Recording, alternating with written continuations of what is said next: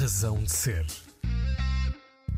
Bom dia, é hora de dar as boas-vindas a mais uma Razão de Ser. A minha convidada de hoje é bailarina, coreógrafa, trabalhou também como atriz. Nos últimos meses não tem parado, dirigiu e produziu Bach, esteve na peça Tudo sobre Minha Mãe, foi um dos corpos clandestinos que Vítor Hugo Pontes levou ao palco. Participou no Dias da Dança com a peça Pai para Jantar. Esteve em cena com A Hora que não sabíamos nada uns dos outros, de Olga Roriz. Além de tudo isto, criou a Braba, uma plataforma de apoio a artistas trans. Chama chama-se Gaia de Medeiros. É a minha convidada de hoje na Razão de Ser. Muito bem-vinda, Gaia. Um, comece por olhar para a Braba. Uh, foi pelas dificuldades que sentiu enquanto mulher trans artista que a decidiu criar?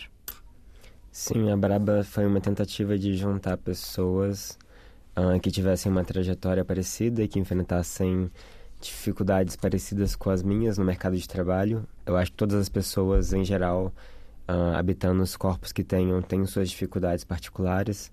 Uh, e essa especificidade eu acho que também merece uma atenção. Então, aproveitei isso para tentar nos juntar em um coletivo de pessoas que pudessem pensar novas narrativas, novas histórias sobre os nossos corpos. Uhum. Sente que essa ideia do coletivo, uh, de trabalhar com o coletivo, traz sempre mais força do que o trabalho individual? Uh, com certeza, só que é mais exaustivo também, porque hum. você juntar interesses é sempre muito complicado. Eu acho que nosso sistema nos coloca sempre em concorrência, uhum. sempre na disputa. Então é sempre uma tentativa de ocupar um espaço, mas parece que só tem uma vaga para tantas ocuparem. Então, é, às vezes a, deixar um pouquinho de lado essa lógica da competição para falar, olha, talvez juntas e juntos nós tenhamos outros espaços para conquistar. Uhum.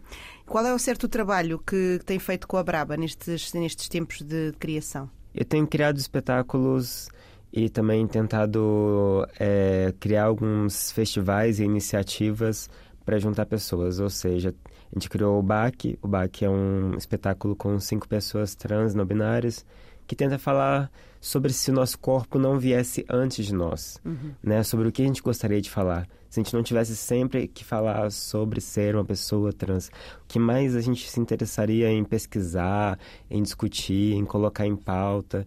Uh, e depois também tem os festivais que a gente junta pessoas e que esse ano, ao invés do foco ser mostrar trabalho, vai ser na verdade um tempo para construir trabalho, pensar trabalho, para, uh, em vez de ser uma, uma vitrine, que seja mais um ateliê onde a gente possa se juntar, não para mostrar nada, mas para poder construir conhecimento juntas e juntos. Uhum. Sinto que hum, falávamos, eh, falava há pouco sobre, sobre essa dificuldade de, de, muitas vezes juntar pessoas num mundo que é muito competitivo e às vezes parece que não, mas na arte há muito essa, há muito essa competição.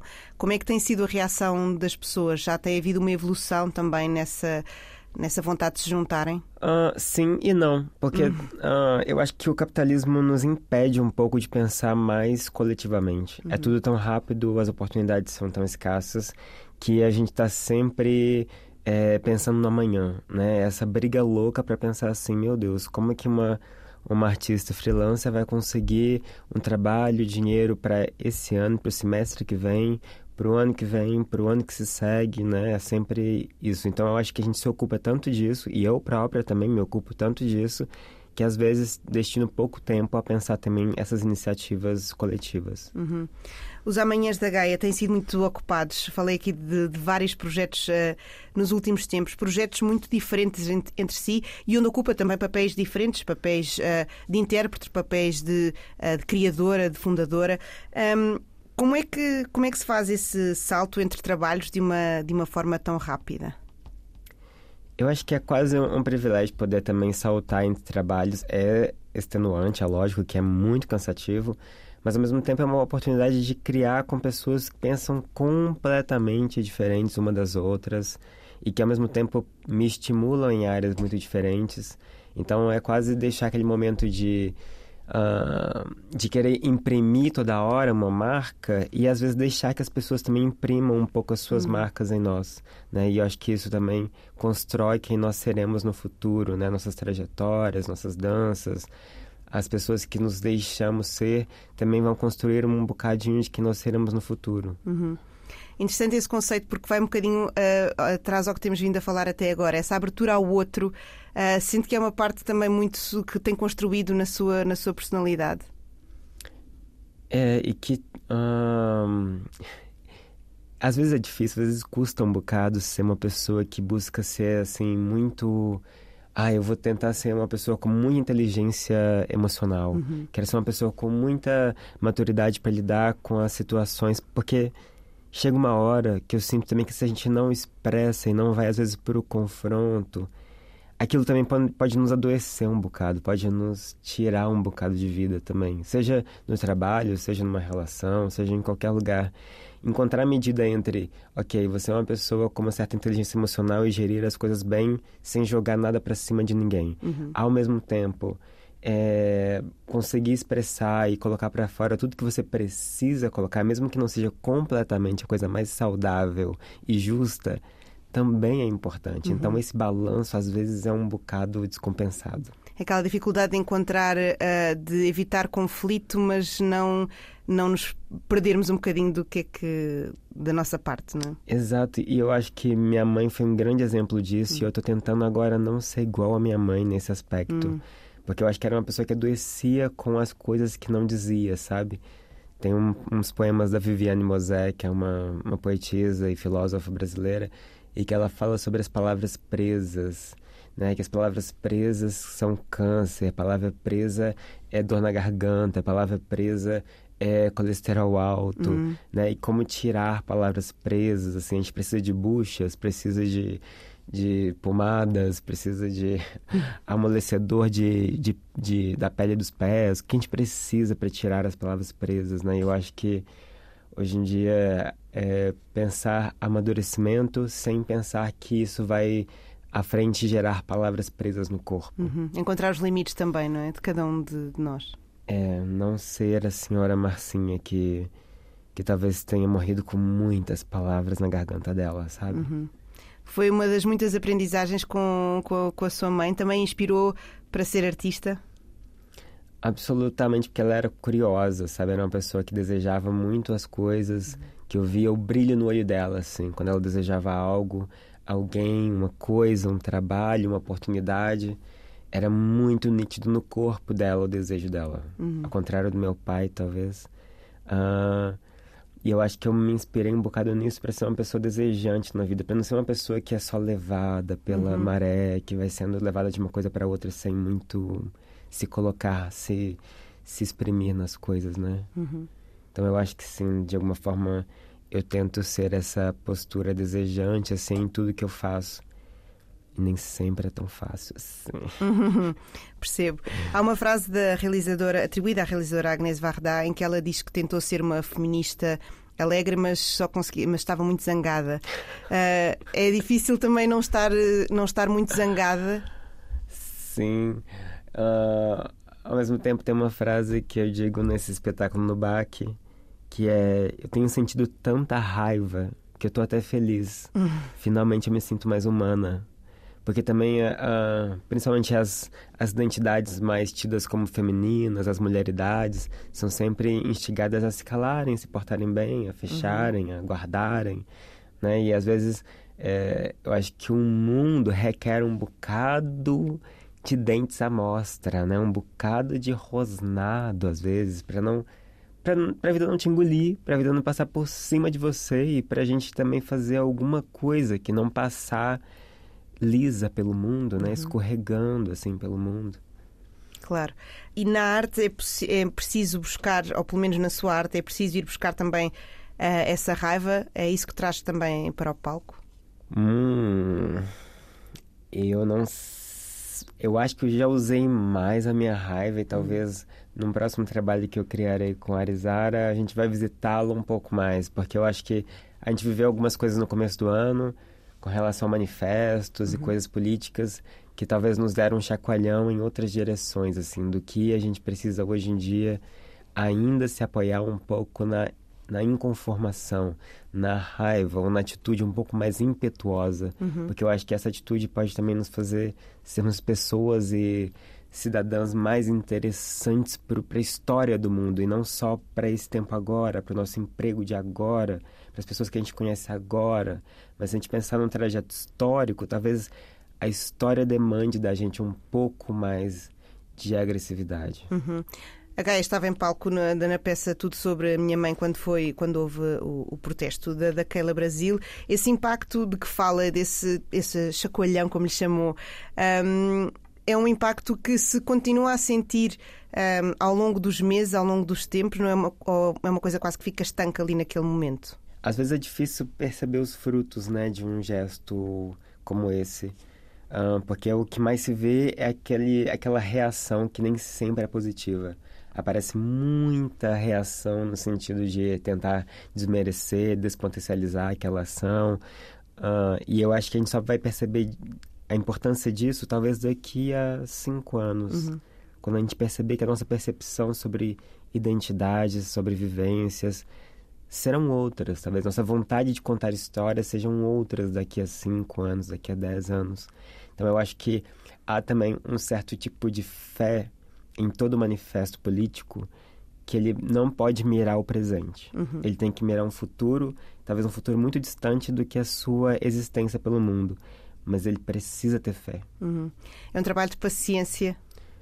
Muita paciência e talvez sobretudo de resistência, sabe? De não acreditar que é um movimento só, uhum. mas entender que às vezes são uma cadeia de movimentos que vão desembocar numa outra ação ou num outro pensamento, numa outra concepção de mundo, nunca vai ser só uma ação isolada, sabe? A gente uhum. precisa entender que uma ação desencadeia outras que vão desencadear novas e outras e outras e outras. Então, é, é ilusório a gente pensar que foi que será só esse movimento daquilo Brasil que vai salvar talvez as artes cênicas, as, as existências transgênero dentro das artes. Não, isso foi um dos passos. Agora uhum. precisam ser dados outros passos, principalmente por pessoas que não são pessoas trans, uhum. né? Voltamos ao início da nossa conversa do trabalho em conjunto, não é? É o ciclo sem fim, como diria outro, o outro desenho da Disney. Exato, é isso mesmo, do, do Rei Leão. Não, não é o Rei Leão, ou se calhar é o que vamos ouvir agora, porque eu não sei, porque neste caso é, é uma surpresa. Gaia, uh, vamos escolher algumas canções para ouvir ao longo desta conversa. Sim. Que canção é que quer para abrir uh, as hostilidades? Olha, vamos começar de leve, como eu sempre opto por fazer. Uhum. Então vamos começar por Toda Beleza uh, do Rubel que é um cantor brasileiro e que tem que criou um álbum super misturado assim é, um cantor sabe aqueles cantores muito calminhos do violão da nova MPB sabe indie tá, tá, tá. de repente ele juntou o pagode juntou o funk juntou muita coisa só que essa em específico é uma canção de amor e eu acho que uh, se tem um lugar onde eu me sinto muito conectada com a vida é no encontro íntimo com as pessoas e eu tenho vivenciado é, um encontro com uma pessoa muito especial. Então eu queria dedicar esse, essa música a essa pessoa tão pequenina que está na minha vida. Hum. A pessoa será, saberá certamente quem é, a pessoa especial a quem Gaia de Medeiros dedica esta música de Rubel, certo? Sim, chama Toda a Beleza. Toda a Beleza, exatamente. Toda a Beleza de Rubel, escolha de Gaia de Medeiros, minha convidada de hoje na Razão de Ser.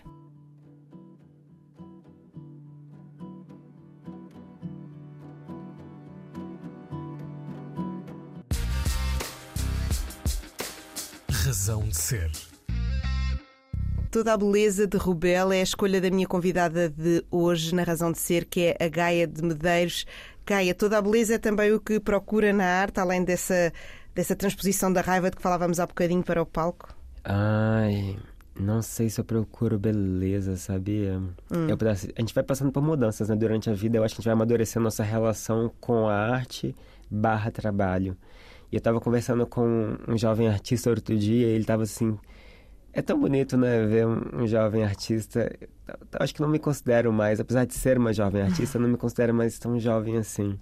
E aí tava vendo aquele amor, assim, pela, pelo ato da escrita, sabe? Que ele fala que ele acorda e todo dia escreve duas páginas. E um, um, certo deslumbre com um ato criativo que não, não se endereça a ninguém, mas que é só o ato de estar ali criando e aquele, aquela fascinação toda. E, e acho bonito isso. Uh, e acho que hoje em dia penso a arte num, num, num lugar muito mais prático na minha vida, sabe? No sentido de é o meu trabalho, é o lugar onde eu comunico com as pessoas e nem sempre é sobre beleza, ou talvez seja enxergar beleza em lugares um pouco menos não explorados, sabe? Uhum. Uh, teve uma vez que eu estava numa biblioteca procurando livros que tivessem corpos parecidos com o meu, e adivinha o livro onde eu encontrei uma foto de um corpo parecido com o meu. Hum. O título era uh, O Feio na Arte. E aí aquilo me deu uma certa Exato. Ah, e aí eu fico pensando como não é querer exatamente que o corpo trans seja visto como um corpo belo, mas é falar assim, há beleza também nesses corpos. Uhum. Então eu acho que é, é, começar a abrir novas caixas e encontrar novas surpresas com as palavras, com os corpos, com gestos. Uhum. Eu gosto mais, talvez, dessa surpresa do que exatamente aquela sensação da ai, que beleza. Porque eu acho que a beleza quase anestesia, né? Uhum. Assim, a gente fica assim, ai, que coisa bonita. Uhum. E não fica a pensar no significado. É, eu acho que é importante a beleza talvez só como uma portinha de entrada e depois você começa ali com uma outra temperatura, assim, com uma outra cor um pouco mais forte. Uhum. Muito bem. Um, essa, essa ideia prática de, que tem também da arte ser o seu trabalho Uhum. um, ajuda também a fazer aquela transição entre personagens que falávamos há pouco. Consegue não se ligar muito uh, a personagem, às personagens que faz e aos trabalhos que faz, que são muito, muito físicos. Aí. hum, É porque também aí depende da relação da pessoa com o próprio trabalho, né? Tem pessoas muito obsessivas com o próprio trabalho. então, apesar de ser trabalho, ah, eu percebo que tem uma relação muito vertical, assim. O trabalho quase é meu foco de vida. Então, ao mesmo tempo que eu tento ser leve com as pessoas com quem trabalho, internamente eu fico ali muito engajado e muito, assim, o tempo inteiro eu tô mastigando o trabalho, pensando no trabalho, ah, digerindo o trabalho que eu tô fazendo, principalmente aqueles em que eu dirijo, né? Então, essa desconexão às vezes fica um pouco difícil. Por mais que não sejam mais personagens, ah, eu acho que tô sempre ali tentando pensar em novas formas de fazer ou de melhorar aquilo que já faço. Uhum. Cada, cada trabalho que faz eh, vai para o outro trabalho a seguir? É, vai herdando características do- do- dos seus trabalhos para os trabalhos seguintes? Ah, pode ser que sim, no trabalho autoral, pode ser que isso aconteça de alguma forma, você vai descobrindo qual é a sua própria linguagem, né? Qual aquilo, os lugares que te, que te, interessam, não só em termos de assuntos que te interessam, mas também em termos de forma de abordar os assuntos que te interessam. Então, nesse sentido, talvez sim. Mas eu, eu sinto que eu tento, de alguma forma, cortar alguma coisa que aconteceu no trabalho anterior para ir para alguma outra coisa que, por mais que não seja nova, me seja diferente Uhum. Sabe? Não fico tanto em busca da inovação, mas talvez algo que ainda que eu não tenha visto, visitado ou apreciado como eu gostaria de ver, visitar e apreciar. Uhum.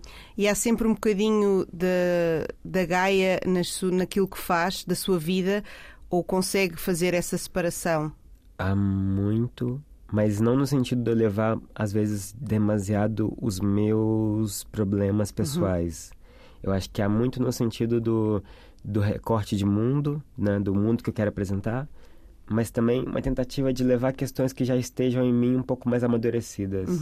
Não não estou mais interessado em levar muitas catarses para o palco ultimamente. Pode ser que isso mude daqui a cinco anos ou daqui a um ano, mas por enquanto não. Ah, e também acho que tenho pensado muito sobre às vezes, por exemplo, a depressão. Parece que é sempre um fantasminha que está ao redor, assim, né? Se a gente abrir uma portinha muito grande, ele vai entrar e vai fazer ali uma, uma casinha. E, e eu acho que a minha forma de não ceder para esses, esses, esses fantasmas é continuar trabalhando, é pensar no próximo passo. Então, toda vez que vem isso muito perto, aí eu já começo, ah, então vou fazer um espetáculo que vai pensar sobre isso, que vai dizer sobre isso, e que eu vou conectar com tal, tal, tal. Então, é quase que o meu trabalho me ajuda a me organizar internamente também enquanto sujeito, sabe? Ou seja, é uma luta diária também, é quase uma rotina pensar nessa no amanhã. É um. é- eu sinto que é, é, é aquele grande problema. Parece que a gente está num tipo de sociedade em que o trabalho realmente vira a tua coisa, da, a tua cena da vida, né? A tua, o teu foco na vida. E eu não sei o quanto disso é perigoso também. Ah, porque, pronto, né? Gente, será que a gente existe para trabalhar, né? Será, para que, que a gente existe? Para que a gente está aqui? Para que, que a gente existiu e ganhou uma vida e papapá, lá, lá. Então, às vezes, também fico um pouco perdido assim. Ah, qual que é o sentido da vida? Qual que é a razão? Não existe uma razão ou não? É desfrutar o máximo que pudermos nesse trajeto que a gente... De encontros e desencontros. ahn, tento... É muito difícil para mim parar, por exemplo, em férias. Eu acho que eu começo a ficar triste, começo a ficar apática. Porque conectei muito minha vontade de viver com o meu trabalho. Então, ter uma, uma missão no mundo, ter um, um objetivo no mundo, ter uma. Sabe, parece que ser só mais uma peça nessa grande engrenagem que é o mundo. Pensando o custo que é viver, o custo que é a gente se encaixar nesse mundo, parece que não vale tanto a pena. Então, se é pra estar aqui, vamos fazer isso de um jeito um pouquinho mais especial, sabe? Um pouquinho mais saboroso. O amadurecimento tem-lhe hum, também trazido novas formas de, de ver a vida. Já percebemos que ver o trabalho ah, vai mudando também ao longo do tempo. Ver a vida, no geral, também tem vindo a mudar com, com a idade, com o tempo. Certamente. Ahn, tenho pensado hoje em dia sobre sonhos. Hum. Sabe, se a gente ainda. hum, Se o sonho é uma cena mesmo muito do nosso sistema, né? Ou se é realmente uma coisa que nos. que pode nos conectar com a vontade de viver, né? Algo que está no futuro projetado, que está um pouco distante de você, mas que você forma de alcançar, se vê formas de alcançá-lo. Ahn, e acho que tenho sonhado pouco, sabe? Tenho me dedicado ao futuro muito pouco. Parece que estou o tempo inteiro mordendo possibilidades no presente, na esperança de que eu morda algumas cascas, que dessas cascas cairão sementes no chão e que vão nascer no futuro algumas outras árvores. Ah, mas eu sinto que eu tô assim, feroz mordendo frutos, assim. Ahn, e eu acho que a minha relação hoje com as pessoas é que eu percebo que mudou mais do que minha relação com o trabalho, assim. Eu acho que eu tô tentando amar de uma forma muito mais aberta, mais generosa comigo e com o outro. É, tentando me livrar das minhas próprias expectativas de ser alguém assim ou assado. E tentando ser mais honesta nos meus encontros, que é, é muito difícil, né? Se ser uma pessoa honesta nos seus encontros. E abrir mão que o outro tenha fantasia sobre você, assim. Olha, não vou te deixar criar muitas fantasias. Eu já vou te dando logo aqui o lado B das coisas. As coisas como elas são. Porque eu acho que aí também existe uma possibilidade de um amor um pouco mais real do que aquele tão é, cheio de purpurinas e músicas românticas e mas apesar disso eu acho que, como eu, que eu continuo uma pessoa muito romântica no sentido do ritual do encontro, sabe? Não sei se isso mudou muito.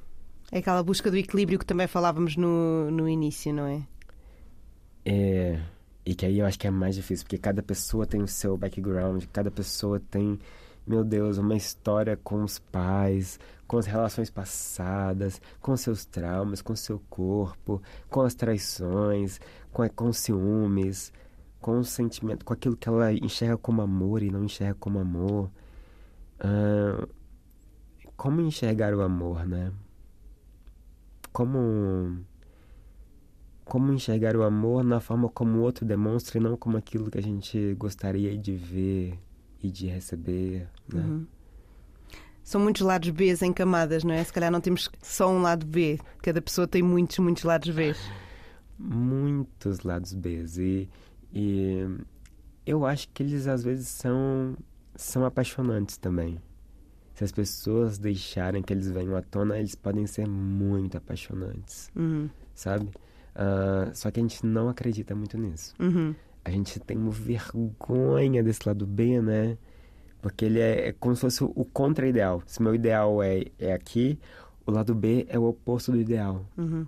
E aí é o ideal de corpo, o ideal de personalidade, o ideal de performance na, na intimidade, né? Uhum. E aí fico pensando, outro dia eu ouvi um podcast sobre uma mulher que ela tinha muita muito tesão quando ela era agredida e que ela conseguiu solucionar isso na vida dela pessoal, que foi encontrar um homem que era um príncipe, que era totalmente comportado, só que ela pedia que ele elogiasse outras mulheres na frente dela. Hum. E isso era o suficiente para ela se sentir minimamente é, agredida, mas num ambiente completamente controlado. Uhum. Agora, imagina você dizer isso para alguém. É muito constrangedor. É uma abertura muito grande de. Muito. Ainda mais quando é alguém que você vê como esse, entre aspas, príncipe. Você fala assim: ah, olha, na verdade, eu sinto tesão quando acontece isso. E aí, como é que a gente vai negociar, né? E aí ele estranhou imenso quando ela começou a pedir isso dele. E depois ele começou a sentir também ali alguma outra frição no desejo dele através dessas ações.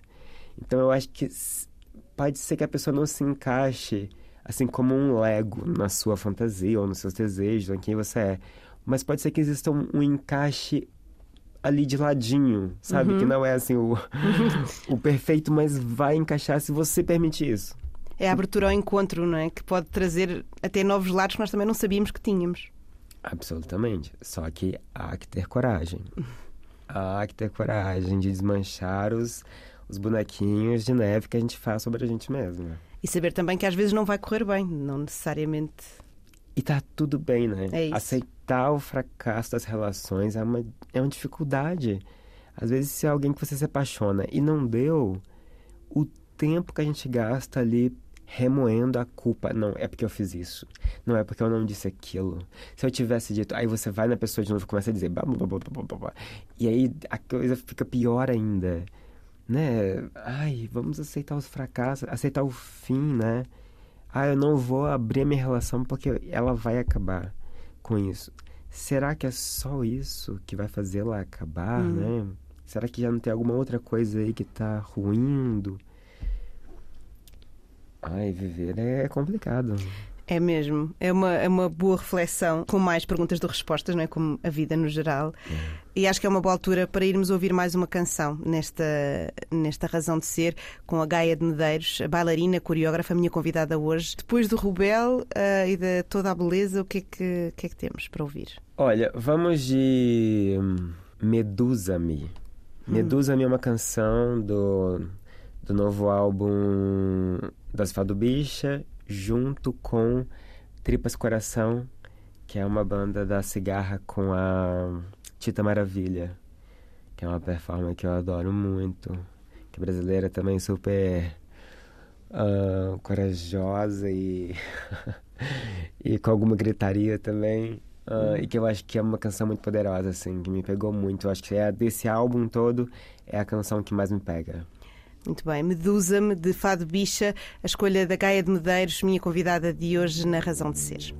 Prata da casa, filho do pai, um olho de sangue, o outro tão seco que dói. Razão de ser. Medusa-me, eh, tema do mais recente trabalho de Fado Bicha e uma colaboração com Tripas Coração. Ouvimos, acabámos de ouvir e foi a escolha da minha convidada de hoje, que é bailarina, coreógrafa, também um bocadinho atriz, pode-se dizer, Gaia de Medeiros.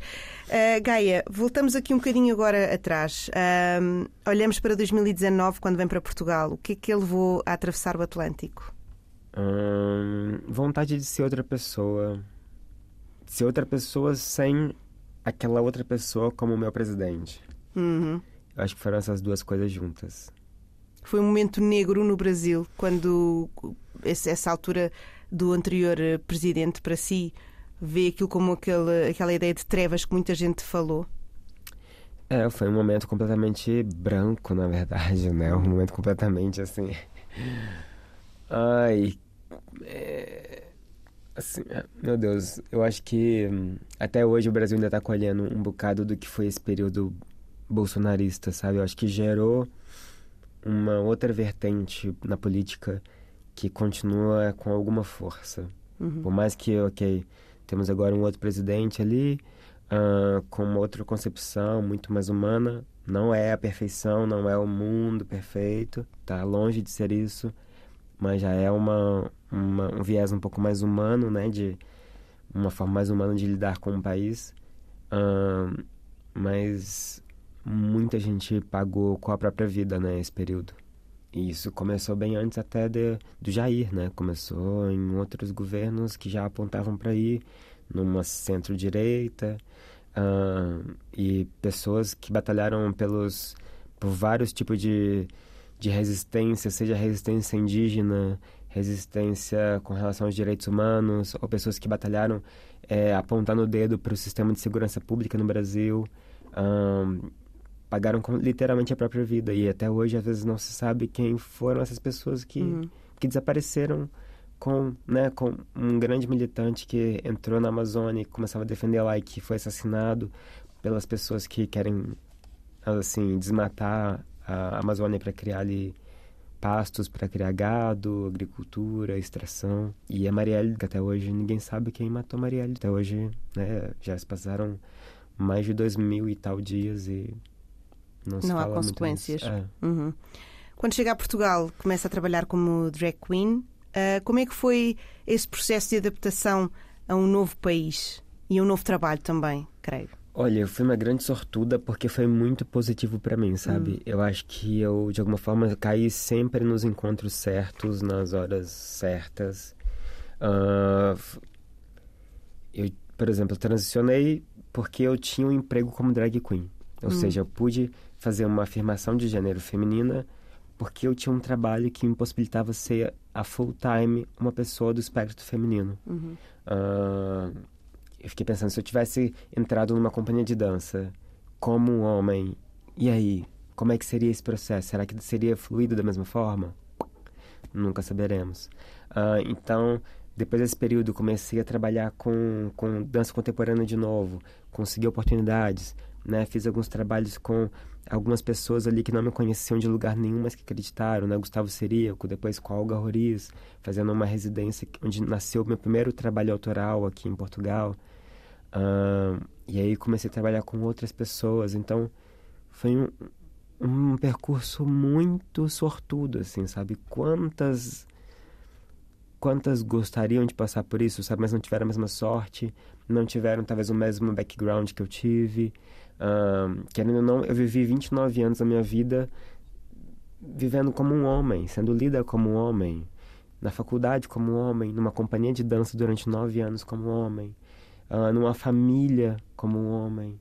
Uh, tive uma série de um circuito de afetos e de, de trabalho, né, de poder ter um trabalho, com isso poder ter dinheiro, com isso poder estudar e poder investir em outros projetos que uh, outras talvez não teriam. Uhum. Né? Eu fiquei pensando se eu tivesse transicionado muito mais cedo, nos meus 20 anos, como é que seria hoje?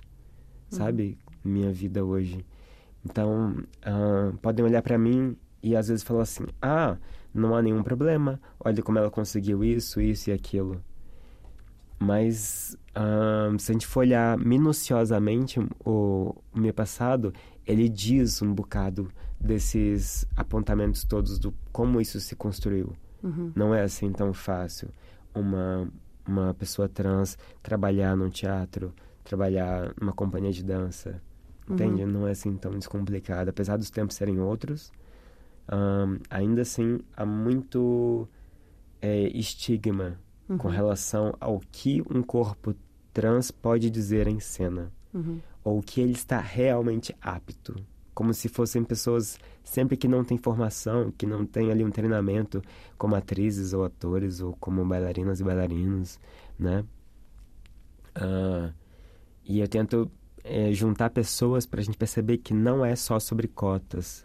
Elas são necessárias porque elas reparam uma, uma defasagem histórica, mas é também sobre pessoas que têm aí muito talento e muitas potências que precisam de espaço e mercado de trabalho para que elas possam desenvolver esses talentos, essas potências e essas escritas autorais também uhum. de quem elas são como artistas, né? Exatamente. E como é que foi recebida na comunidade uh, da dança contemporânea, além de ser uma pessoa trans, não é? Que já é logo aí, como dizíamos no início, também que o seu corpo vai à sua frente, não é? Antes de, de saberem alguma coisa sobre o, o, talento ou sobre a sua história, o corpo já está, já está a chegar. Uh, vindo também de um background de drag queen. Um, sentiu algum preconceito? Porque não são propriamente mundos que muitas vezes sejam associados. Sentiu algum preconceito em relação a isso? Um, até que eu não senti tanto, porque também fui entrando devagar e sem conhecer muitas pessoas. Então, cada encontro era uma folha em branco, uhum. completamente em branco. As pessoas não sabiam do meu passado, não sabiam de nada. Uh, então, ainda tem isso que pode dar para o negativo, mas também pode dar para o positivo, porque é o encontro está do zero, então vamos criá-lo agora na convivência, o que foi ótimo. Uh, então, com relação a ser uma drag queen, eu acho que eu não, não sentia esse preconceito na dança contemporânea ou no teatro.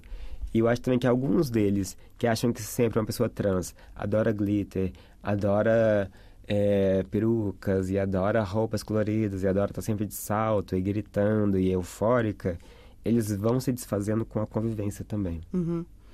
Por, isso, por isso é que é importante também a representatividade, não é? Para se perceber, uh, para estar com as pessoas e perceber e desfazer mitos uh, que possam estar associados às pessoas trans. Sendo que há uma evolução boa nesse sentido de desfazer de mitos?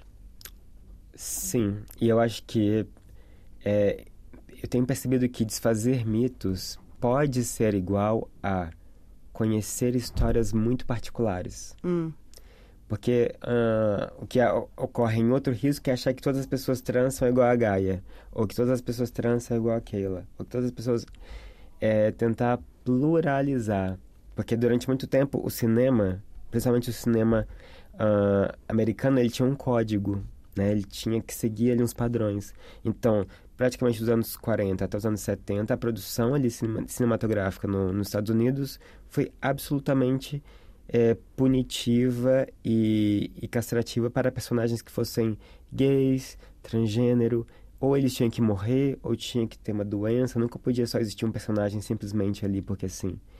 Isso gerou no nosso imaginário coletivo uma, um certo buraco, uma certa repetição das narrativas que hoje a gente está tentando reconstruí-las e dizer que as narrativas não estão sempre associadas a morte, doença, é, silicone, cirurgias, entende? Prostituição, que na verdade é o espectro que qualquer outra pessoa pode ter também, desde a política, as artes, uh, afetos, casamento, família, qualquer outra coisa, né? É tentar subjetivar as pessoas e perceber que elas não são só o vilão da Disney, né? Aquele vilão, uhum. assim, o Hades, o Scar. Uh, são sempre personagens muito queer, né?